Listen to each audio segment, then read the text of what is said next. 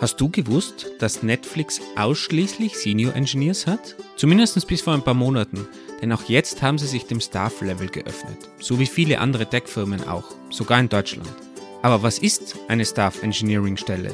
Wo ist der Unterschied zum Senior und wie hat denn die ganze Programmierwelt früher ohne dem Staff-Level überleben können? Ist das Ganze vielleicht nur eine Marketingerfindung? All das klären wir in dieser Episode vom Engineering Kiosk.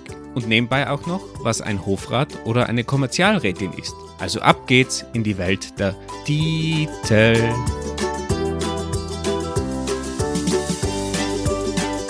Andi, habt ihr ja schon in viele österreichische Dinge eingeführt. Kürzlich gerade in die österreichische Politik, wo man sich ja so Chat-Messages schickt wie du bist die Hure der Reichen oder so ähnliche Dinge. Heute will ich die mal einführen in die österreichische Titellandschaft.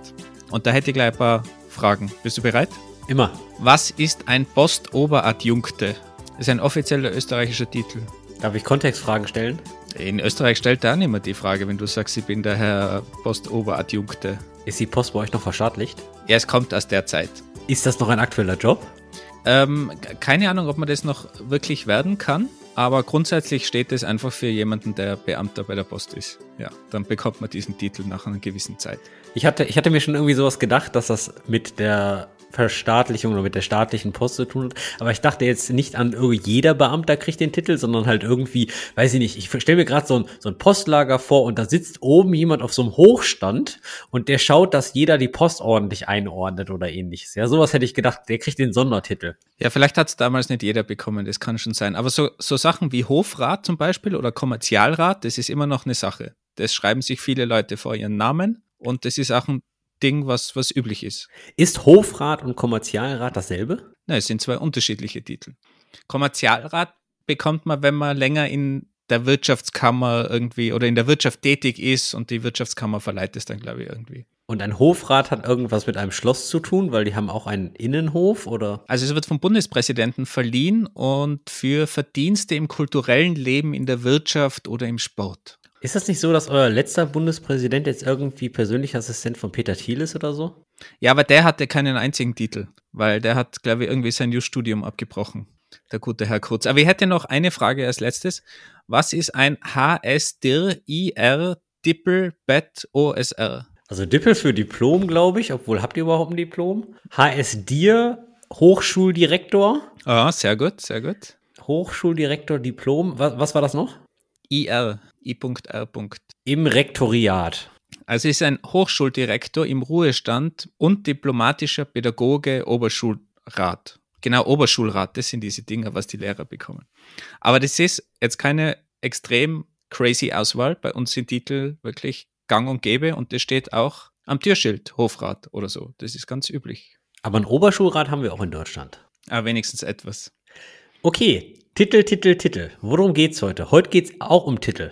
Wieder speziell um Jobtitel. Und zwar haben wir in Episode 40 bereits schon mal über sowas gesprochen. Und zwar haben wir da speziell darüber gesprochen, wie man denn zum Senior Developer, Senior Engineer, Senior Developerin wird. Heute gehen wir einen Schritt weiter, denn die Industrie entwickelt sich ein bisschen weiter und mehr und mehr schwappt ein Karrierepfad über dem Senior Engineer rüber nach Europa in Amerika schon gang und gäbe. Deswegen wollen wir heute mal ein bisschen Licht ins Dunkle bringen und erklären mal ein bisschen, wie der Karrierepfad eines Individual Contributors nach dem Titel Senior aussieht. Und zwar fängt man da in der Regel an, die ganze Sache Staff Engineer, Staff Plus, Principal und so weiter zu nennen.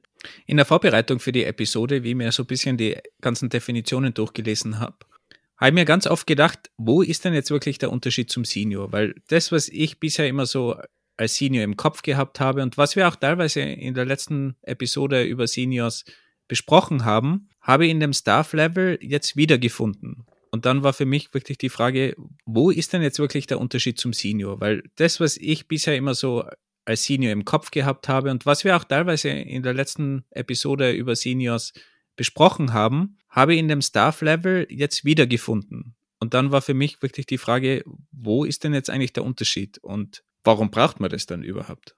Ich glaube, das geht nicht nur dir so, ich glaube, das geht einer ganzen Menge Leuten so. Und zwar sind wir hier in Europa, speziell in Deutschland, eigentlich mit den Begriffen Junior Engineer, Mid-Level Engineer und Senior Engineer vertraut. Und wenn man sich die aktuellen Job-Ads anschaut, dann sieht man auch, alle Leute suchen irgendwie nur noch Senior Engineers. Nun ist es aber so, dass das Modell des Staff Engineers oder Staff Plus. Was ist denn schon wieder Staff Plus? Ist es so wie LGBT Plus? Nee, ist es nicht. Bei LGBT Plus heißt ja das Plus noch für weitere Formen. Bei Staff Plus ist es eigentlich das Level eines Staff Engineers und alles darüber, weil es ist nicht so, dass über dem Senior Level noch nur ein Level introduced wurde, also eingeführt wurde, sondern mehrere Level. Kommen wir jetzt gleich zu. Ja, aber warum hat man dann das Plus und erwähnt nicht die anderen Levels? Warum gibt es dieses Plus? Also über dem Senior und Staff Level gibt es noch mehrere Levels und der Unterschied zwischen einem Senior und dem Staff ist ein recht großer, wohingegen der Unterschied zwischen Staff Level und darüber Senior Staff, Principal, Distinguished, Fellow und so weiter, der wird dann immer kleiner beziehungsweise immer granularer. Also da sind die Unterschiede jetzt nicht mehr so riesig wie zwischen einem Senior Engineer und einem Staff Engineer. Man muss natürlich aber auch mal sagen, Disclaimer, wenn es um diese Titel geht, die sind nicht industrieweit definiert. Jede Firma setzt andere Erwartungen an einen Junior, Mid-Level oder Senior Engineer, an einen Staff, Senior Staff, Principal und so weiter. Das bedeutet nur, weil man jetzt Staff Engineer bei Google ist, heißt das nicht, dass das genau das gleiche ist wie ein Staff Engineer bei Dropbox oder bei Trivago oder bei Check24. Okay, aber der Unterschied zwischen Senior und Staff ist relativ groß, aber da gehen wir dann eh gleich noch darauf ein. Jetzt nochmal zurück zu meiner Frage, warum ist denn das Ganze entstanden? warum sprießt das jetzt irgendwie aus dem Boden und warum gibt es jetzt plötzlich Staff? Weil bisher hat es ja eigentlich nur Senior gegeben, jeder war glücklich mit diesem Senior und jetzt kommt, kommt plötzlich Staff, Senior Staff, Principal, whatever. Ja, genau. Fangen fang, fangen wir mal vorne an. Also die, die normalen Joblevel sind eigentlich Junior Engineer, das sind so die Einsteiger, die kommen gerade entweder aus der Uni oder aus der Ausbildung oder Quereinsteiger. Dann die Mid-Level nach ein paar Jahren Erfahrung, wenn man dann schon irgendwie die ersten paar Projekte mitgemacht hat und dann Senior. Das ist so die drei Level, die der europäische und deutsche Markt immer kennt. Wobei Zeit man ja dazu sagen muss, dass Mid-Level eigentlich auch erst kürzlich so entstanden ist. Also früher hat es ja eigentlich auch nur so Junior, Senior gegeben und dieses Mid-Level ist irgendwo dazugekommen in den letzten Jahren. Ja, hat sich aber mehr so eingeschlichen und ich habe das Gefühl mit den neuen Leveln, also das bedeutet Senior, Staff, Senior Staff, Principal oder Distinguished und dann in manchen Firmen sogar Fellow, die kommen schon mit, mit so einer Art Big Bang ja, und schleichen sich nicht so ein wie den, wie den Mid-Level Engineer. Naja, auf jeden Fall, die Level von Staff und Senior Staff und allem drum und dran wurden prinzipiell eingeführt, weil die Leute, die das Senior Level erreicht haben, die waren eigentlich am Ende der Karriereleiter. Und danach hieß es, werde Manager.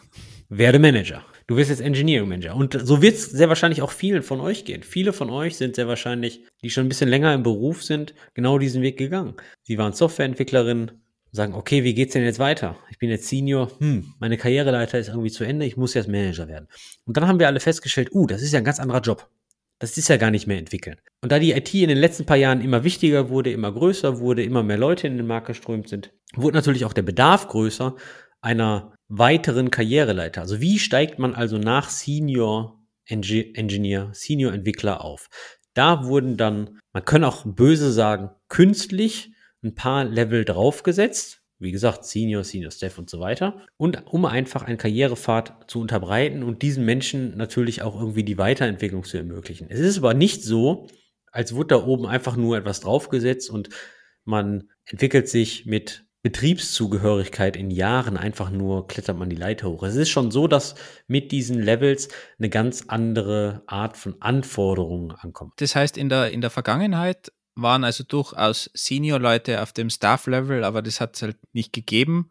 Und daher waren es einfach Seniors, die haben aber dann die Tätigkeiten von Staff miterledigt. Oder es kann auch immer noch so sein in vielen Firmen. Kann so sein, muss aber nicht, weil da müssen wir mal ganz kurz gucken, wie sieht denn eine IT-Abteilung und eine Entwicklungsabteilung aus Firmensicht aus? Im guten alten deutschen Mittelstand ist nämlich die IT und auch die Entwicklungsabteilung ein ordentliches Cost-Center. Das bedeutet, die kriegen irgendwelche Anforderungen und treiben in der Regel nicht die Innovation von dem Unternehmen. Hat sich natürlich in den letzten Jahrzehnten ein bisschen geändert, wo die IT kein Cost Center ist, sondern wo die IT wirklich ein Innovationstreiber ist, wo die IT der Kern des Produktes für der Firma ist und nicht die Maschine und CNC-Fräse in der Halle. Und wenn wir uns eine solche Firma mal vorstellen, dann kommen da ganz andere Anforderungen auf einen zu, als nur schreib mal bitte diesen Code und mach mal dieses Feature. Auf einmal kommt es dann nämlich hin zu Mentoring, zu Alignment über Businessabteilungen, auch ordentliche Kommunikation oder vielleicht einfach mal ordentlich mit dem Manager arbeiten, um eine Entwicklungs- und Softwareentwicklungsstrategie aufzubauen. Jetzt ist meine Frage, in deinem klassischen ursprünglichen Verständnis von einem Senior Engineer, würdest du sagen, das sind alles Attribute, die ein Senior Engineer immer abgedeckt hat? In meinem alten Verständnis, wo es nur Senior gegeben hat, war das eigentlich der große Unterschied zu einem Junior zum Beispiel. Ein Senior, der einfach auch nach außen geht, das Ganze auf einer anderen Ebene sieht und auch das Team weiterbringt. Aber du hast natürlich schon recht, ich glaube ganz allgemein, dass die IT-Teams jetzt viel erwachsener werden in letzter Zeit und vielleicht auch aus ihrem pizza-essenden Nerd-Image da im Keller irgendwie rauskommen und eben, wie du richtig sagst, zu einem starken Team werden, die auch Innovation liefern. Man muss ja auch ganz einfach sagen, dass die IT und die Systeme, die wir alle betreuen, ja um Welten komplexer geworden sind. Wo man früher eine einfache Webseite hatte und dann war man Internet First mit PHP, vielleicht auch einem WordPress, hast du heute irgendwie ein komplexes Content-Management-System sofort angebunden ans ERP-System, hinten noch ein E-Commerce-Shop, der es an die, die, die komplette Warenwirtschaft mit mit allem drum und dran und dann kriegt der Vertriebs-, der Außendienstmitarbeiter noch eine Nachricht auf seinem iPad und dann wird das alles aus dem CMS mit Cross-Publishing gesynkt und was weiß der Geier nicht, was da noch hintersteckt. Und ich rede noch gar nicht von Microservices und Co. Und meine Frage ist eigentlich, wer schaut denn da mit der, mit dem Wissen der Fachdomäne denn mal drauf? Ja, ist das denn immer nur der Senior? Weiß ich jetzt nicht, weil viele Seniors haben auch einfach nur das Interesse, einfach nur dort zu sitzen und schönen, sauberen, testbaren Code zu schreiben, was auch völlig in Ordnung ist. Nur, das ist halt unter anderem einer der Unterschiede. Und ist das Ganze, wenn es jetzt von Amerika so rüberschwappt, war Amerika da einfach viel früher dran? Haben die eine andere Kultur? Übernehmen wir jetzt einfach ihre Kultur oder sind die einfach früher draufgekommen, dass es irgendwie stärkere IT braucht oder auch Entwicklung produktgetriebener, dass das Ganze wichtiger ist, das Digitale in Firmen? Also die Antwort ist ja und nein. Es gibt sehr viele amerikanische Firmen, die hatten von Anfang an sehr viele Level. Google, Microsoft, Uber und so weiter und so fort. Und ja, man muss auch sagen, diese ganze Innovationskraft kommt sehr wahrscheinlich sehr viel aus dem Silicon Valley. Es gibt aber auch andere Beispiele, wie zum Beispiel Netflix. Netflix hatte bis vor kurzem immer nur ein Level und zwar Senior Engineer, weil die wollten immer die Besten von den Besten heiern und deren Credo war immer One Level across all of Engineering. Also die haben nur Seniors in der gesamten Firma. Dort wurde jeder gleichgestellt, die hatten nur Seniors. Das war so ähnlich wie bei uns bei Trivago damals. Bei Trivago hatten wir auch keine Titel, da war jeder nichts. Ist eigentlich vergleichbar. Jetzt ist aber so, Anfang des Jahres hat Netflix das Ganze geändert. Und jetzt kann man sich die Frage stellen, okay, warum sollte ein Unternehmen neue Level einführen, was in den letzten 25 Jahren ohne sie ausgekommen ist und auf fast 2000 Software-Developer angewachsen ist. Warum brauchen die jetzt Junior, Mid-Level oder Staff oder Principal? Und ja, ihr habt richtig gehört. Netflix ist 25 Jahre alt. Netflix wurde 1997 gegründet, damals noch mit DVD-Verleih. Der weise Wolfgang erinnert sich. Und soviel ich weiß, waren die der größte Konkurrenz vom amerikanischen Geschäft Blockbuster. Das war so die das amerikanische Penat früher das deutsche Videoland. Also ich bin auch immer früher noch zum Videoland gegangen und Achtung, die hatten nicht nur Videos, sondern irgendwann noch DVDs und PlayStation 1 oder PlayStation 2 Spiele. Ich bin immer ausgeliehen. Wahnsinn. Ich durfte aber nie in den Raum für 18 Jahre, weil da war ich noch keine 18. Der Unterschied ist eben, ich wollte gerade sagen, dieser 18 Jahre Raum von Porn, den gibt es bei Netflix nicht, interessanterweise. Aber ist ein anderes Thema. Okay, kommen wir zurück zu Seniors. Die Frage ist, warum haben sie es gemacht? Und zwar hatten sie eigentlich drei Herausforderung. Eine Herausforderung war, sie konnten neuen Software-Engineers keinen Karrierepfad bieten, weil sie konnten kaum Leute von Stanford und Co. einstellen, weil die halt sofort natürlich ins, ins, ins Senior-Level eingestiegen sind. Und wenn man jetzt aber Leute ein bisschen selbst ausbilden möchte und so weiter, dann fängt man halt in der Regel damit an, Juniors einzustellen. Die zweite Herausforderung war, Netflix attraktiv zu machen für andere Top-Talente von anderen Silicon Valley Firmen. Jetzt stell dir mal vor, du bist irgendwie Principal oder Staff Engineer bei Google. Warum solltest du denn jetzt nach Netflix wechseln? Klar, gehaltstechnisch schon. Vielleicht ist das ein Unterschied. Vielleicht kriegst du bei Netflix mehr Geld. Auf deinem Lebenslauf sieht dies aber aus wie ein Downleveling, weil Karrierepfade, das müsst ihr euch bitte auch in Erinnerung rufen, gehen nicht immer nur in eine Richtung. Es geht auch in die andere Richtung. Das bedeutet, ihr seid jetzt Senior Staff bei einer Firma, wechselt den Job, und die Anforderungen an einen Senior Staff sind höher bei der neuen Firma, dann kann es sein, dass ihr in der eurer neuen Firma nur noch Staff Engineer seid oder vielleicht sogar nur noch Senior Engineer. Sowas nennt man Downleveling. Für ziemlich viele Leute sieht sowas auf dem Lebenslauf ziemlich doof aus, wenn man sich das aber einmal ganz kurz durchdenkt. Ich hatte am Anfang gesagt, die Anforderungen an die Joblevel sind nicht gleich. Es gibt keine Industrienorm. Deswegen ist das in der Regel auch nichts Schlimmes. Aber das heißt auch, Netflix hat sich da von außen sehr stark treiben lassen vom Markt und ist einfach gezwungen worden, eigentlich da umzusteigen. Ja, und da kommen wir nämlich direkt zum dritten Punkt. Der Haupttreiber der ganzen Sache waren Kosten, weil das Problem war einfach, wenn du jemanden nur eingestellt hast, musstest du ihn sofort auf Senior-Level bezahlen.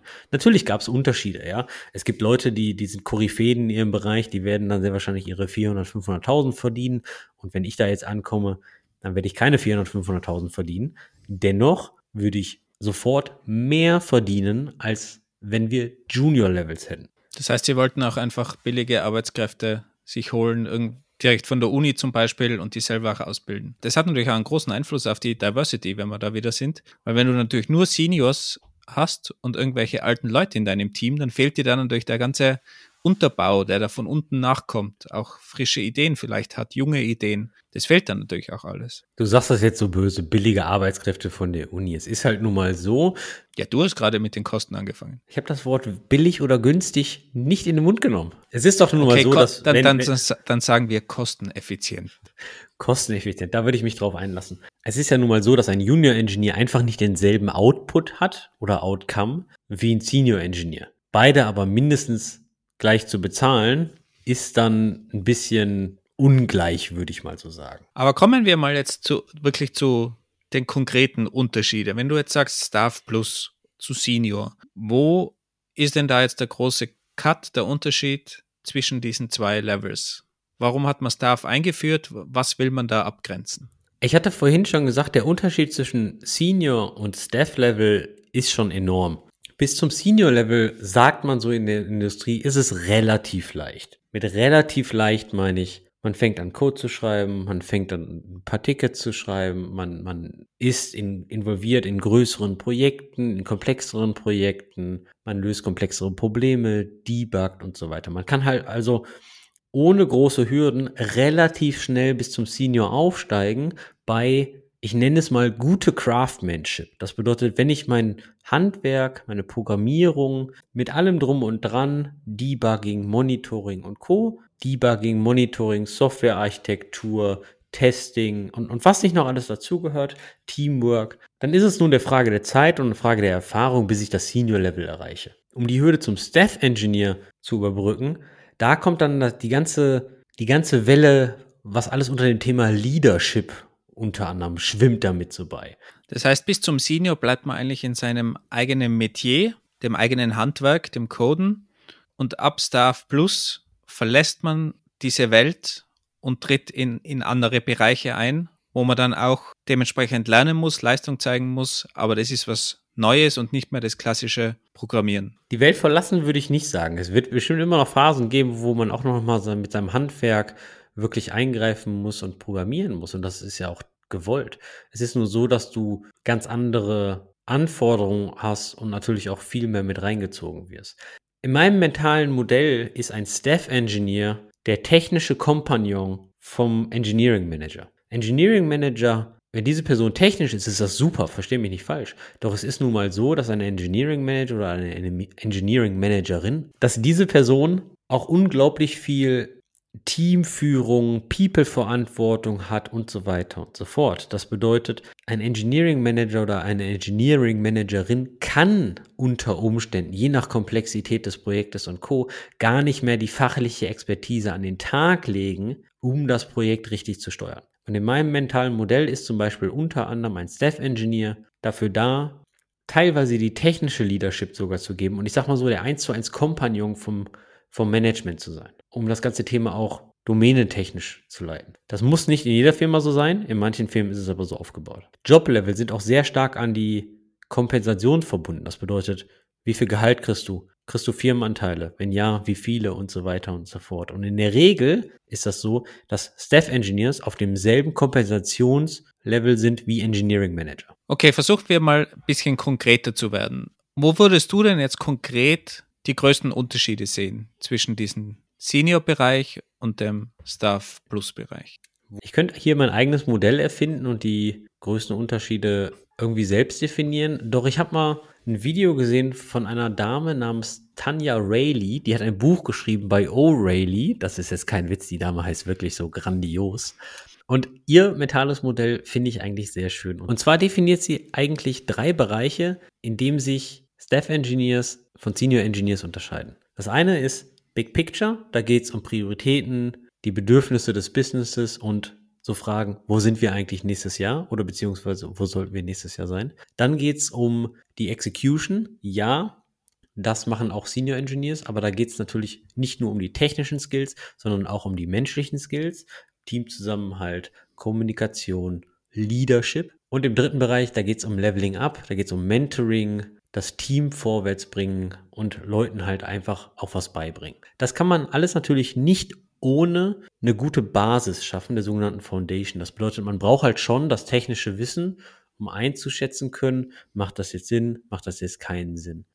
Das heißt, man braucht für diese drei Bereiche schon ein, ein technisches Grundverständnis, auch dieses ganze Wissen, was man sich da angesammelt hat. Also das kann jetzt demnach niemand machen, der keinen, keinen technischen Background hat und das Ganze versteht, sondern nur der im Prinzip davor auch Senior war oder die Senior war und dann übergeht einen, eine Ebene höher, um das dann auch wirklich zu nutzen, was man sich davor angeeignet hat in den Jahren davor. Ich habe noch nie jemanden gesehen, der ein Level übersprungen hat. Das bedeutet, der direkt von Mid-Level auf Staff Engineer gegangen ist. Und Quereinsteiger auf Staff einzustellen, ist auch vielleicht ein bisschen schwierig, weil den halt die Grundlage, diese jahrelange Erfahrung. Also ich meine, du bist ja auch nicht Senior mit zwei Jahren Berufserfahrung. Und man muss auch in dem Bereich tätig sein, oder? Also ich kann jetzt nicht als Psychologe plötzlich Staff Engineer oder sowas werden. Also es ist schon so weit die Technik noch nötig in dem, in dem Job. Also als Psychologe verstehst du sehr wahrscheinlich schon einen guten Teil von dem, was ein Staff Engineer verstehen sollte in Bezug auf Teamzusammenhalt, Teamdynamiken, Mentoring und Co. Die fehlt aber ganz einfach das komplette Verständnis, was braucht das Business eigentlich, wie sieht eine IT oder Entwicklungsstrategie aus und was sind eigentlich die technischen Skills. Also die hat ja ein Psychologe ja jetzt nicht im Bereich Softwareentwicklung. Jetzt hat ja so ein Staff Engineer üblicherweise keine Personalverantwortung. Also im Gegensatz zu einem klassischen Manager oder Engineering Manager, die ja üblicherweise Personalverantwortung haben und dann auch wirklich in der Hierarchie darüber sind, haben ja die Staff Engineers meistens keine Personalverantwortung. Wie können die denn jetzt mit dem Team überhaupt zusammenarbeiten? Weil die können dem Team jetzt in dem Sinne nichts befehlen oder durch die Hierarchie anleiten oder leiten. Das ist richtig. Personalführung haben Staff Engineers in der Regel nicht, beziehungsweise keine Personalverantwortung. Und da kann ich dir mal eine ganz kurze Story erzählen, wie ich zu dem Mysterium, wovon wir jetzt sprechen, gekommen bin. Und zwar bei Trivago hatte ich eine Leadership-Position und irgendwann bin ich von dieser Leadership, also ich war Abteilungsleiter, konnte man das jetzt in dem Sinne nennen, und irgendwann nach einem Jahr habe ich gedacht, hey, ich bin so weit weg von den technischen Details, ich liebe die aber zu sehr. Da habe ich mit meinem damaligen Vorgesetzten gesprochen und dann gab es die Möglichkeit, dass ich wieder Individual Contributor werde, also zurück an den Code. Und dann haben wir eine Rolle für mich gesucht, weil ich halt auch ziemlich viel Teammanagement-Erfahrung hatte und Co. Und keiner wollte dich, oder? Ich bin schon gut untergekommen und dann auch als Individual Contributor wieder ohne Personalführung. Aber durch meine vorherige Erfahrung wurden mir halt ein paar Aufgaben gegeben, die schon, ja, ich würde fast sagen, einem Staff-Engineer gleichkommen würden. Die schon, da ging es dann um Cross-Team-Projekte und auch ein paar Initiativen in der Firma weitertreiben, die zur Engineering-Kultur ein bisschen was beisteuern. Und da kam er zu mir und sagt, Andy, du musst jetzt Leading by Influence ausführen, not by Authority. Und ich so, hä? Was ist das denn? Genau. hast du dir wieder nicht ausgekannt, weil du dein ganzes Leben nur Befehle gegeben hast, den ganzen Teammitgliedern und jetzt kommt er plötzlich an, du sollst Befehle geben, ohne Autorität zu haben. Ich war ja noch nie so einer, der gesagt hat, du machst das, du machst das, du machst das, sondern natürlich, in meinen vorherigen Rollen war ich Engineering Manager. Wenn ich gesagt habe, okay, dann lass uns das doch mal tun, dann hatte mein Lass uns das doch mal tun natürlich ein anderes Gewicht, weil ich der Vorgesetzte war. Aber jetzt war es halt nicht so. Ich hatte keine Personalführung mehr und ich sollte Leading by Influence durchführen. Ich so, hä? Und das ist einer dieser Mysterien, bei Staff Engineering und jeder muss dann irgendwie herausfinden, okay, wie leite ich denn Leute einfach nur bei Influence? Ja, und ich rede jetzt hier nicht von Influencer auf Instagram, ja, obwohl es natürlich schon so ein bisschen ähnlich ist. Generell geht es halt darum, andere Leute von etwas zu überzeugen, ohne ihnen direkte Befehle zu geben. Und das bedeutet natürlich auch, man muss über Themen sprechen, bis die Leute natürlich den Sinn in diesem Thema verstehen, den Kontext haben, die Gründe verstehen, warum wir das denn machen und warum das Ganze denn wichtig ist oder auch warum das Ganze nicht nur fürs Team oder für die Applikation, sondern auch für die Firma wichtig ist. Man könnte es schon irgendwie so ein bisschen Marketing nennen und so weiter ich darüber spreche, denke ich mir, Leading by Influence ist vielleicht der lokale Instagram-Influencer in der Firma. Ein bisschen böse ausgedrückt, aber eigentlich kann man das so nennen. Mit dem großen Unterschied, dass Influencer auf Instagram wenig zuhören, was man natürlich als Staff Engineer dann umso mehr machen sollte, weil es ist natürlich auch wichtig zu verstehen, wo sind denn die technischen Probleme? Welche, welche Probleme sieht denn die Person, die man gerade versucht zu überzeugen? Warum ist denn ein Projekt verzögert? Oder welche Needs hat denn eigentlich ein Team? Wer braucht Coaching, Mentoring, mehr Wissen? Oder fehlt vielleicht nicht einfach generell Domänenverständnis von der Applikation? Okay, also ich sehe schon, du hast es wieder geschafft, ein Jobprofil absolut unattraktiv zu machen, weil du das jetzt nicht mehr Staff Engineer nennst, sondern nur mehr Marketing Engineer. Der macht sowieso nur Marketing. Aber trifft wahrscheinlich durchaus zu. Der andere Punkt, den du erwähnt hast, ist dieses große Ganze zu verstehen, dieses berühmte Bigger Picture. Was bedeutet denn das? Und wir haben ja letztes Mal in der Senior Episode auch eigentlich erwähnt, der Senior soll das Big Picture im Auge haben und verstehen, wie das Team arbeitet, wo man gerade steht, wo man hin will und diese ganzen Dinge. Also was macht jetzt der Staff Engineer oder Staff Level ganz allgemein, wenn es ums Bigger Picture geht? Im Rahmen vom Big Picture geht es natürlich erstmal primär um Priorisierung. Da geht es nicht nur um Code zu schreiben, beziehungsweise anderen zu helfen, Code zu schreiben, sondern auch sich die Frage zu stellen, schreibe ich denn hier gerade den richtigen Code für das wichtigste Problem oder löst das Team denn gerade das wichtigste Problem, was nicht nur die Applikation und das Team weiterbringt, sondern auch die ganze Firma. Und wie findet man jetzt heraus, was das wichtigste Problem für die Firma ist? Also wo, woher weiß das der, der, der Staff? Da kommt ja gerade das Verständnis von Business Need zu Trage. Womit verdient die Firma Geld? Was ist die größte Herausforderung gerade im Markt? Und was ist wirklich der Haupttreiber für die Firma? Das ist, oder das Hauptproblem. Das heißt natürlich auch Netzwerk stecken, zu den Produktmanagern und so weiter und so fort. Und nicht nur als Techie in seiner Ecke zu sitzen und sagt, oh ja gut, wenn wir jetzt noch zwei Millisekunden rausholen, dann sind wir zwar alle glücklich, verdienen aber keinen Euro mehr, sondern Big Picture, Businessverständnis bedeutet auch, sich mit den richtigen Leuten auszutauschen. Seid ihr in einer Firma angestellt, die Vertriebs, Vertriebler hat, Außenvertriebler, sprecht mit denen. Was sind die Probleme wirklich vorne an der Front? Habt ihr Produktmanager und Produktmanagerinnen, Data Scientists, Data Analysten? Quatsch mit denen über die letzten Findings in den Daten. Versucht euch mehrere Input-Parameter zu holen, um ein besseres Verständnis von der Firma und von den Needs der Kunden oder euren Partnern zu bekommen. Das Ganze klingt für mich schon auch ganz nach Team Lead, was ganz oft Team Leads übernehmen, die eben schauen, wird in die richtige Richtung gearbeitet, arbeitet das Team an den wichtigsten Problemen, auch diese Schnittstelle zu Business herstellen, zum C-Level und auch eben den Business Case besser verstehen und nicht nur auf der technischen Seite operieren, aber auch eben das Team in einer gewissen Weise koordinieren. Ich habe das auch ganz interessant gefunden, was die Dania Rayleigh da in ihrem Buch schreibt, dass man zum Beispiel auch beachten muss, wer denn was im Team übernimmt. Sie hat da so ein Modell aufgestellt, dass man da fünf Punkte beachten muss. Einerseits die Energie einer Person, den Wachstum, Skills, Growth einer Person, also die Weiterbildung, Social Capital in der Firma wie wichtig ist dieses Projekt? Wird die Person dann besser angesehen? Credibility auch und eben Quality of Life, also die ganze private Komponente. Und man muss dann Tasks und Projekte so auswählen, dass das eben im Team für die richtige Person passt. Man kann es nicht immer alles erfüllen, dass alle fünf Punkte perfekt sind, dass man, dass man keinen Stress hat, dass die Energie möglichst drauf geht. Trotzdem, dass das aber ein ganz wichtiges Projekt ist. Das sind natürlich Sachen, die, die selten miteinander einhergehen, weil wenn ihr ganz ein wichtiges Projekt vom C-Level habt, dann wird das stressig werden und dann wird da die Energie eher nach unten gehen. Aber man muss halt versuchen, über Dauer diese fünf Punkte abzuwägen und möglichst gut die Projekte auch zuteilen. Und meiner Meinung nach hat das früher ganz oft der Teamlead gemacht, aber das ist auch ganz klar Staff plus Aufgabe obwohl man keine Personalverantwortung hat. Das heißt ja auch nicht, dass der Teamlead das nicht mehr machen kann oder muss. Das bedeutet halt nur, dass man jetzt auch einen Kompagnon hat, der in Zeiten, wo es notwendig ist, da einfach nur unterstützt auch. Im zweiten Punkt des mentalen Modells geht es um Execution.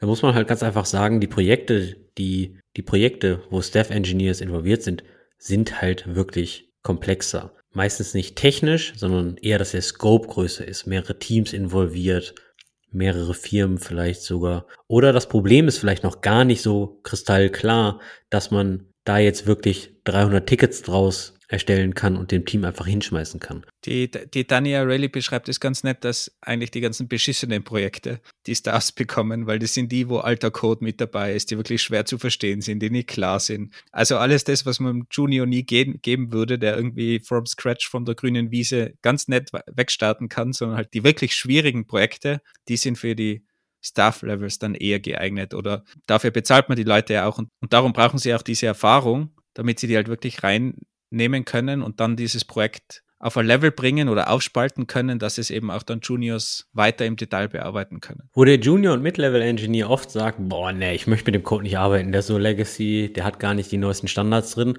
sagt dann der Staff-Engineer, ja gut, Legacy verdient halt das Geld, wa? Ja, das ist ja dein Lieblingsthema. Du hast ja auch immer auf Legacy gestürzt und hast immer hinten nach aufgeräumt. Andy war ja die, die Aufräummaschine bei, bei Trivago. Die Tage in einem anderen Podcast, im Super Duper Developer Club vom Nils, Grüße gehen raus, habe ich gehört, dass moderner Code in der Regel nur maximal drei Jahre hält, weil sich dann die Requirements wieder ändern oder wieder ein neues Framework um die Ecke kommt und dann eh alles umgeschrieben wird. Da habe ich mir so gedacht, hey, da bin ich doch mit meinem Mantra, Legacy verdient das Geld und ein schneller Hack ist eh besser, doch viel besser dran, oder? Ich muss mir gar nicht so die Mühe geben, um super klar Test, testbaren, äh, äh, Test-Driven Development und Whatnot Code zu schreiben und Clean Code und was weiß ich nicht alles gibt. Ganz im Ernst, ein guter Hack, der hält ja eh maximal drei Jahre. So, dann wird's ja eh alles neu geschrieben. Also, Legacy verdient das Geld. Ich würde es eher bezweifeln, dass das maximal drei Jahre sind. Also ich glaube, ich habe schon Hacks gesehen, die wesentlich länger irgendwo gelaufen sind als drei Jahre. Ja, vielleicht ist das aber auch gerade der, der Unterschied. Vielleicht, wenn man sagt, okay, ich schreibe jetzt enorm guten Code, man ist wirklich stolz, dann hält das drei Jahre, weil sich die, äh, die Requirements ändern. Und wenn man sagt, ganz im Ernst, der hält ja eh nur drei Jahre, implementiert er die dreckigsten Hacke, dann wird das, so, dann überlebt er eh zehn Jahre. Vielleicht ist das halt immer so, so eine Sache. Das kann natürlich gut sein, ja. Okay, kommen wir zum, zum dritten Punkt von diesem mentalen Modell, dieses Leveling Up. Was ist da die Aufgabe vom Staff? Level oder Engineer. In vielen Filmen wird das auch ein bisschen gleichgesetzt mit dem vom Engineering Manager. Da geht es aber wirklich, die, die, die Engineering-Kultur nach vorne zu treiben. Erfahren zu sein, wie man eigentlich mit, mit Konflikten umgeht, Probleme löst, interpersonelle Konflikte natürlich auch. Und vielleicht nicht in schwierigen Situationen auf, oh, das Team da drüben hat immer alles scheiße gemacht zu zeigen, sondern einfach zu sagen, hey Jungs und Mädels, wir sitzen alle irgendwie im selben Boot Schön, dass das andere Team es da verkackt hat, hilft uns aber hier gar nicht weiter. Was können wir denn jetzt tun, um aus der Situation rauszukommen? Also, es geht nicht darum, andere zu blamen, es geht darum, objektiv zu bleiben, lösungsorientiert zu arbeiten und nicht in so einem Tratsch und Klatsch wie bei der Bunte zu fallen. Aber das ist ja jetzt nicht unbedingt, dass ich dann Leveling up betreibe, oder? Das ist ja, ich bin ja dann nur nett. Ja, nett und freundlich kann man natürlich auch sein, aber primär ist man natürlich ein Role Model in der Hinsicht, ja. Man, man arbeitet dann oft mit Leuten zusammen, die dann Junior, Mid-Level oder Senior sind und die schauen dann natürlich zu einem auf. Man muss aber auch sagen, nett sein kostet nicht so viel Energie, wie wirklich objektiv lösungsorientiert zu arbeiten und dem Team helfen, aus der Situation wieder rauszukommen. Es hat natürlich auch sehr viel mit Zuhören zu tun, zu verstehen, wie, seh, wie, wie sehen die Teammitglieder denn die Probleme, warum ist das Projekt denn verzögert oder welche Needs hat das Team, wer braucht Coaching, wer braucht Mentoring, wer braucht ein Upskill. Das klingt jetzt alles so einfach, wenn wir darüber sprechen. Es kostet aber enorm viel Energie und meines Erachtens nach macht das den Riesenunterschied zwischen erfahrenen Staff Engineers, die sich immer wieder auf diesen Track zurückziehen und versuchen, das ganze Team nach vorne zu bringen und nicht in dieses Tratsch und Klatsch wie in der Bunte zu fallen gegenüber Leuten, die zu diesem Level aufsteigen wollen. Ich glaube, das ist ja ganz wichtig, dass man sich das immer wieder in Erinnerung ruft, dass man da ein Role Model ist. Und ich kann es auch aus dem ganzen Engineering Manager Bereich, du sitzt am Abend mit einem Bier zusammen und fangst dann über irgendwen ranten an oder so. Das geht einfach nicht. Du musst auch am Abend bei einem Bier das Role Model sein. Du musst da klar sein, auch in einer größeren Runde, du darfst da nicht mitranten. Ich glaube, das ist ganz, ganz wichtig und das macht am Ende die Kultur aus. Und man kann jetzt sagen, okay, will gar kein Role Model sein, aber dann ist halt vielleicht die Position auch das Falsche. Also wenn man in so einer Position ist, dann ist man Role Model und alle schauen auf und auch egal wann am Abend bei einem Bier, muss man, wie du richtig sagst, einfach möglichst neutral bleiben und das halt nüchtern sehen, subjektiv falsch, objektiv, muss man es objektiv sehen natürlich und darf da auf keinen Fall in irgendeinen Rant-Mode verfallen. Das ist meiner Meinung nach eines der, der wichtigsten Punkte, wenn es wirklich um Role Model geht. Und das Ganze ist natürlich umso schwieriger, je mehr die Firma ein Familienleben lebt. Ja, oft sieht man ja, we are all family und allem drum und dran. Oder wenn man wirklich starke Freundschaften im, im Job aufbaut und so weiter, dann fällt das natürlich unglaublich schwierig.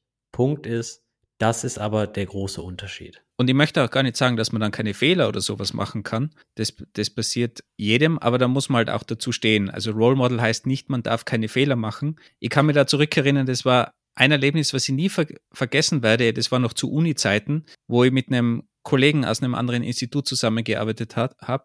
Und der hat einen Fehler gemacht und wir haben das besprochen in, in einer Vorlesung. Und er hat gemeint, wir geben den Fehler nicht zu, die Studenten dürfen nicht sehen, dass wir Fehler machen. Und ich habe das gar nicht verstanden, was er, was er meint zuerst. Wie, warum kann man keine Fehler zugeben? Aber der war so auf diesem Trip, man darf keine Fehler zugeben und die Studenten müssen glauben, wir sind gut als Lehrende, die machen keine Fehler. Und ich glaube, das geht einfach komplett in die falsche Richtung. Also auch Fehler zugeben ist komplett in Ordnung, auch wenn man Role Model ist, weil genau das macht dann am Ende die gute Team Culture und die Culture in der Company aus, wenn man mit Fehlern offen umgeht, aber natürlich eben nicht rantet oder in dieses Muster eben von Ranting verfällt. Man merkt schon, die Rolle des Devs ist weit mehr als Coden, Coden, Coden. Und gegebenenfalls ist sie auch nicht für alle. In der Industrie sagt man eigentlich, dass jeder das Senior-Level anstreben sollte und bei vielen Firmen ist es auch völlig in Ordnung, wenn man 30, 35 Jahre auf dem Senior-Level bleibt. Ab dem Senior-Level gibt es in der Regel keine große Erwartung mehr, dass man an das Staff-Level herankommt.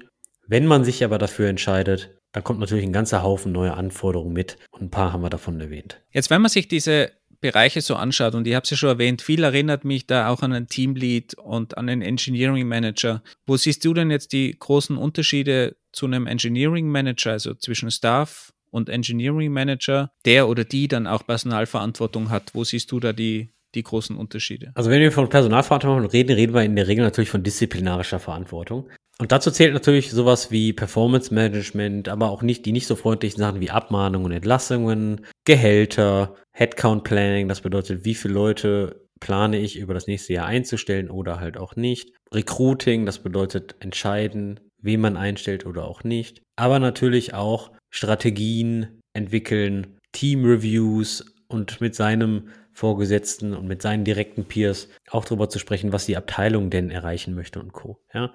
Wobei man natürlich schon sagen muss, dass die Staff Engineers da normalerweise immer in irgendeiner Form mit eingebunden sind oder auch andere Leute im Team, ganz allgemein das Team. Also klar, bei, beim Hiring oder Recruiting entscheidet der Engineering Manager wahrscheinlich, wer am Ende eingestellt wird, der, der oder die hat das letzte Wort. Aber das Team ist natürlich in Interviews dabei und kann sich da auch einbringen. Und ich glaube, auch bei Staff Level ist man dann schon so weit, dass man auch sich nicht nur einbringt, wenn man gefragt wird, sondern dass man dann halt auch pusht und wirklich auch den Engineering Manager pusht und vielleicht Sachen vorschlägt oder wirklich aktiv probiert mitzuwirken in, in dem Bereich vom Engineering Manager oder wenn es irgendwo Probleme gibt, da auch wirklich Druck aufzubauen, wenn der Engineering Manager dafür verantwortlich ist oder andere Business Stakeholder oder wer auch immer in der Firma, dass man da so aktiv auch nach außen geht, auch wenn das vielleicht nicht direkt der eigene Einflussbereich ist, den man hat und, und die Aufgabe ist, aber die Kommunikation mit den anderen und Themen weiterzubringen, ist definitiv die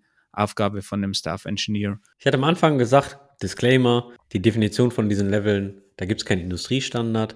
Und das ist auch sehr schön zu sehen, zum Beispiel bei zwei Leveling Guides, einmal von Circle CI, einer Continuous Integration Firma, und einmal bei Dropbox.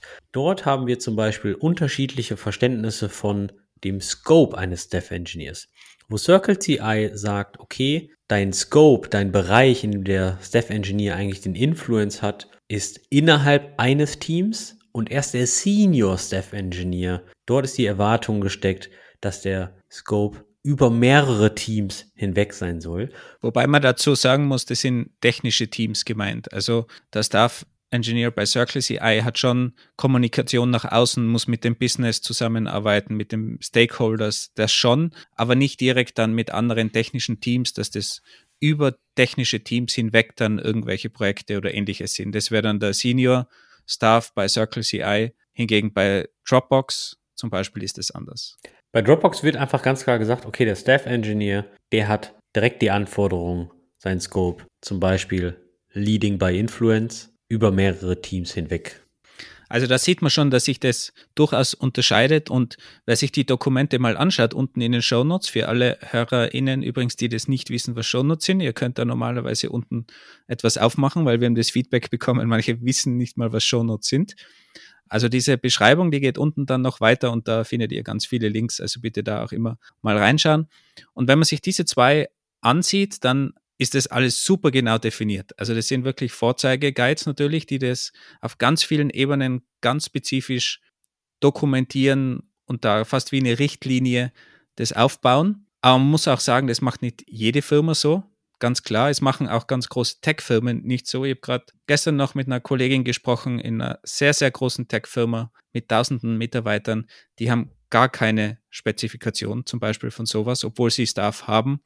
Also auch da ist es nicht in jeder Firma so, also nicht abschrecken lassen von diesen extremen Guides und genauen Definitionen. Es muss nicht immer so sein. Aber was man durchaus bei diesen Definitionen sieht, dass es eben vor allem in, in den anderen Bereichen, wie die wir erwähnt haben, diese Bigger Picture Execution Leveling Up, da sind sie eigentlich auf der gleichen Seite, die zwei Guides, weil die beide dort den Schwerpunkt von Staff sehen. Natürlich ist der Scope leicht anders definiert oder andere Schwerpunkte, aber im Großen und Ganzen diese drei Bereiche, Leveling Up, Execution und Bigger Picture, da sind sie sich auf jeden Fall einig. Wenn ihr euch in diesem Podcast bisher wiedergefunden habt und sagt, hey, eigentlich mache ich doch genau das, was ihr beschrieben habt, aber ich heiße jetzt gar nicht Staff Engineer. Vielleicht gibt es in eurer Firma sowas gar nicht. Vielleicht gibt es auch gar keinen Leveling Guide oder was sind die Anforderungen. Quatscht auf jeden Fall mit, mit eurem Vorgesetzten und fragt sie oder ihn, was sind eigentlich die Erwartungen, die an euch gesteckt werden? Was ist mein Job? Was soll ich machen? Was würde in meinem Jobprofil stehen? Und schreibt das mal bitte auf, weil auch wenn ihr Titel habt in der Firma und keinen Leveling Guide, dann wird es relativ schwierig, wenn ihr gar nicht so wisst, ob ihr den aktuellen Erwartungen gerecht werdet. Wie soll das dann eigentlich bei den nächsten Performance Review aussehen? Oder ihr denkt, ihr lauft in die richtige Richtung, macht einen super Job und deine Vorgesetzte sagt, hör mal, irgendwie erfüllst du die Erwartungen nicht. Die nächste Frage wäre dann, was für Erwartungen? Werdet euch da mal im Klaren. Und vielleicht ist das auch mal ein Gespräch, was ihr Anfang des neuen Jahres mit eurer Vorgesetzten anfangen solltet. Die Zeit ist ungefähr so die beste Zeit, das mal zu starten, weil dann kann man nämlich das ganze neue Jahr planen. Der Vorgesetzte kann natürlich dann so Sachen einfließen lassen wie, hey, wie kann ich dich eigentlich weiterentwickeln? Sollte sogar, würde ich, würde ich sogar sagen. Das ist ein ganz wichtiges Element, weil dein Vorgesetzter oder deine Vorgesetzte sollte sich ja auch um das Leveling up von dir kümmern. Aber ganz wichtig, versucht es immer schriftlich zu machen, weil dann kann man das einfach auch zum Review wieder der anderen Person geben, kann ein paar Mal Ping-Pong machen und das gemeinsam erstellen. Und wahrscheinlich haben die Firmen wie Circle CI und Dropbox genauso angefangen und haben das dann einfach immer, immer weiterentwickelt. Und das hilft dann vielleicht dem ganzen Team oder auch andere Personen in der, in der Firma auf, auf jeden Fall weiter. Und der Wolfgang hat das nun mal ganz kurz im Nebensatz erwähnt, verschriftlichen. Ich meine das wirklich ernst. Das ist mein Pro-Tipp für euch. Das habe ich nämlich auch gemacht. Und zwar habe ich meinen Vorgesetzten mal vor ein paar Jahren gefragt, was sind eigentlich die Erwartungen, die an mich gesteckt wurden. Dann habe ich das aufgeschrieben und nach, ihm, nach dem Meeting kurz zu ihm gesendet. Hey, ist das so richtig? Habe ich das so richtig verstanden? Nach einem halben Jahr oder nach vier Monaten habe ich das wieder in einem One-on-One -on -One rausgeholt. Hör mal, pass mal auf. Das haben wir vor vier Monaten verschriftlich. Erfülle ich die Erwartung? Ist das noch der Fall? Und dann kam die Antwort, wieder kann ich mich gar nicht dran erinnern. Also es ist gar nicht unüblich, dass Vorgesetzte, weil die so viel zu tun haben, sich an euer Gespräch gar nicht mehr erinnern konnten. Der Punkt ist aber, ihr habt es ja aufgeschrieben. Ja, ihr habt was verschriftlicht. Ich will nicht sagen, ihr müsst euch alle selbst beschützen, doch ab und zu ist das ganz hilfreich, wenn man etwas Schriftliches hat, worauf man sich beziehen kann, worauf ihr euch geeinigt habt. Am besten sogar noch irgendwie in einem Shared-Dokument oder in einer E-Mail verschriftlich, weil die Leute die in höheren Positionen, die haben einfach sehr viel um die Ohren. Und so könnt ihr euch auf euer Agreement zurückziehen. Und man glaubt gar nicht, wie oft man aneinander vorbeiredet. Und schriftlich ist teilweise einfach schwarz auf weiß. Und, und deswegen ist es so wichtig, ihr schreibt das auf, schmeißt das nochmal kurz rüber mit der Frage, haben wir hier das gleiche Verständnis? Weil wenn ihr es nur aufschreibt und die andere Person hat es noch nie gesehen, ist es auch schwierig. Und ganz im Ernst, euer Vorgesetzter und Vorgesetzten wird euch irgendwann auch dafür mal danken. Klar, du nimmst ihnen ja ihre Arbeit ab. Hoffe, hoffentlich. Okay, Andi, jetzt hätte ich noch abschließend eine Frage, die wir jetzt eigentlich gar nicht, gar nicht besprochen haben. Wie findest du denn das Ganze mit den Titeln? Wir hatten ja bei Trivago gar keine Titel zum Beispiel. Jetzt gibt es Extrembeispiele wie Dropbox Circle CI, die das super genau definiert haben auf Strich und Punkt. Wieso siehst du die ganze Titelgeschichte? wie in Österreich probieren ja langsam den Postoberadjunkten und den Oberbereiter loszuwerden. Wie siehst du die ganze Titelgeschichte? Am Anfang habe ich gedacht, braucht man nicht. Mit den Jahren habe ich meine Meinung geändert. Ich denke, Titel haben eine Relevanz und zwar primär aus drei Punkten. Die erste Geschichte ist, es ist schon so eine Art Dankbarkeit für deine Arbeit und für deine Erfahrung, weil es zeichnet auch wenn ich eine Promotion kriege, eine Beförderung, weil es ist ja eigentlich eine Beförderung in der Hinsicht. Man geht ja vom Junior zum Mid-Level-Engineer und so weiter und irgendwann vielleicht zum Staff-Engineer. Es ist halt schon eine Anerkennung für deine Arbeit. Die zweite Geschichte ist, in vielen modernen Firmen, deine Vergütung, dein Gehalt, dein Boni, dein Equity, also die Anteile an der Firma, ist auch daran gebunden. Beispiel, die Tage bei der Vorbereitung auf diesen Podcast gelesen, in einer Firma haben Senior Engineers einen Boni-Anteil von ihrem Gehalt von 10%. Staff Engineers in derselben Firma einen Anteil von 20%. Du merkst schon, umso mehr prozentual von deinem Gehalt der Boni ist, umso mehr kommt es natürlich auf deine Zielerreichung, auf deine Performance an. Und der dritte, und das ist so fast der, der Kicker gewesen, warum ich eigentlich meine Meinung ein bisschen geändert habe, ist, Titel können für unterrepräsentierte Gruppen wirklich hilfreich sein, in der Hierarchie, in der Organisation zu navigieren. Denn wenn man einen Staff Engineer im Meeting sitzen hat, dann ist es ganz einfach so, diese Person hat den Titel nicht ohne Grund. Und speziell für unterrepräsentierte Gruppen kann das natürlich ein leichterer Start sein, als jetzt für weiße, alte, privilegierte Cis-Männer zum Beispiel. Wer sich mehr für alte, weiße Cis-Männer interessiert, also wir zwei und unsere Meinung, dem empfehlen wir die Episode 50, wo wir über Diversity gesprochen haben. Was war deine Meinung über Titel? Denkst du immer noch, die sind sinnfrei oder hattest du die jemals oder hast du auch deine Meinung geändert? Ich war eigentlich immer ein großer Gegner von Titel, aber ich habe einfach gemerkt, dass es nicht ohne funktioniert, weil die Leute einfach ständig danach gefragt haben. Viele Leute brauchen diese Struktur, wollen diese Anerkennung. Und wir beide hatten dieses Beispiel in Trivago, wo es gar keine Titel gab. Und da kamen einfach ständig diese Requests. Und wenn dann die ganze restliche Welt und vor allem der Arbeitsmarkt mit so Titeln reinpresst, wird es einfach extrem schwierig. Und mittlerweile sehe ich die positiven Seiten davon, bin immer noch kein extrem großer Fan, aber ich glaube, man braucht es in irgendeiner gewissen Form, innerhalb der Firma zumindest. Es gibt keinen Industriestandard, ganz klar, aber man sollte sich wenigstens in der Firma einig sein, wie man das macht. In kleineren Firmen geht es sicher auch ohne Titel, aber ich glaube, umso größer und umso professioneller und umso mehr Spezialisten du an Bord hast und umso mehr du recruiten musst, ist es ein großes Thema und dann wird es einfach irgendwann schwierig ohne Titel. Ich merke halt, dass die ganze Sache im deutschen Bereich gerade so Einzug erhält, natürlich primär bei den Tech-Driven Companies, wo die IT kein Cost-Center, sondern ein Innovationstreiber ist. Ich bin mal gespannt, wann dies flächendeckend auch beim guten deutschen Mittelstand ankommt. Wie war das beim Manfred vom Mittelstand oder wie, wie heißt dieser beim, Spruch? Mit, beim äh, Mittelstand Manfred, ja beim Mittelstand Manfred. Die Tage auch einen schönen Begriff gehört, Industrie-Johnny. Hat mich auch sehr zum Grinsen gebracht. Nun gut, das war's. Und ganz neu in dieser Episode gibt's mal jetzt einen neuen Feedback-Channel. Und zwar sind wir jetzt auf Mastodon, engkiosk at podcasts.social. Freuen uns da natürlich auf viele Followers. Und wir werden, um ehrlich zu sein, keine Ahnung, ob wir einen Poll machen können auf Mastodon, finden wir noch raus. Und sonst auf Twitter gibt es einen Poll, ob ihr Titel in der Firma habt oder nicht. Wir sind sehr gespannt, wie denn so die Rückmeldung aus dem deutschsprachigen Raum so aussieht. Und sonst gilt wie immer, bitte Sterne vergeben, Likes, Herzchen, was ihr auch immer in eurer Podcast-App habt und gerne weiterempfehlen. Tschüss, bis zum nächsten Mal. Ciao.